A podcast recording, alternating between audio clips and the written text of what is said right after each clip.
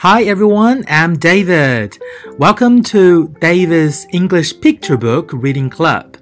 大家好，我是宝莉爹，欢迎再次来到宝莉爹英文绘本俱乐部。那今天我们要读什么新书呢？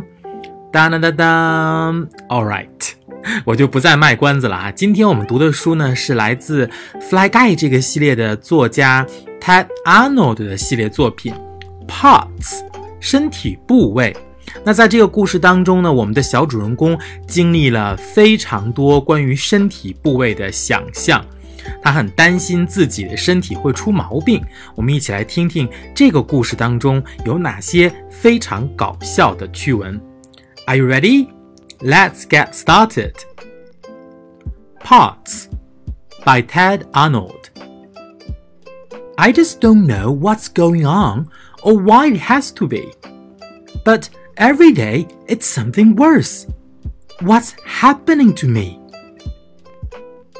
I think it was three days ago I first became aware that in my comb were caught a couple pieces of my hair. I stared at them, amazed and more than just a bit appalled to think that I was only five and starting to go bald. Then later on, I don't recall exactly when it was, I lifted up my shirt and found this little piece of fuzz. I stared at it, amazed, and wondered, what's this all about? But then I understood it was my stuffing coming out. Next day, when I was outside playing with the water hose, I saw that little bits of skin were peeling from my toes. I stared at them, amazed, and then I gave a little groan to think that pretty soon I might be peeled down to the bone. Then yesterday, before my bath, as I took off my clothes, a chunk of something gray and wet fell right out of my nose. I stared at it, amazed, and thought I should be feeling pain. Well, wouldn't you if you just lost a little piece of brain? So now, today, I'm sitting here enjoying Dr. Seuss, and suddenly I realize a tooth is coming loose. I wiggle it, amazed, dismayed, too horrified to speak. Without my teeth, how can I eat? Already, I feel weak. Now, I'm really worried. I'm as scared as I can be, cause finally, what's happening is very clear to see. The glue that holds our parts together isn't holding me.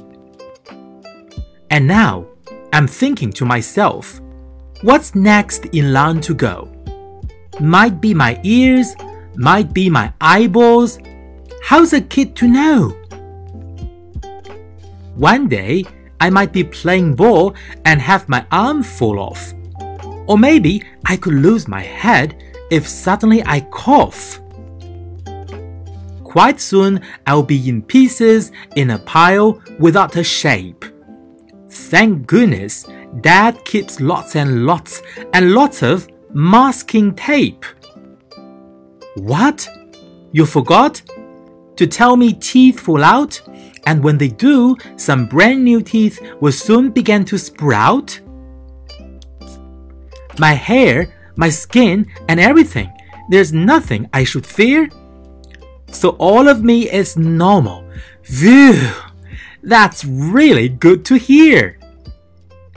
Then tell me, What's this yellow stuff I got out of my ear? The end. Okay, so that's all of this book. Parts. 好了，刚才你们听到的故事呢，就是宝莉爹读的关于身体部位的一个搞笑故事。那我们的小朋友们是不是也有的时候比较神经紧张啊，担心自己的身体出了毛病？但其实呢，这些都是我们身体的正常变化。那在下一本书当中，More Parts 又会发生什么样的搞笑故事呢？我们下次再见，I'll see you next time，拜拜。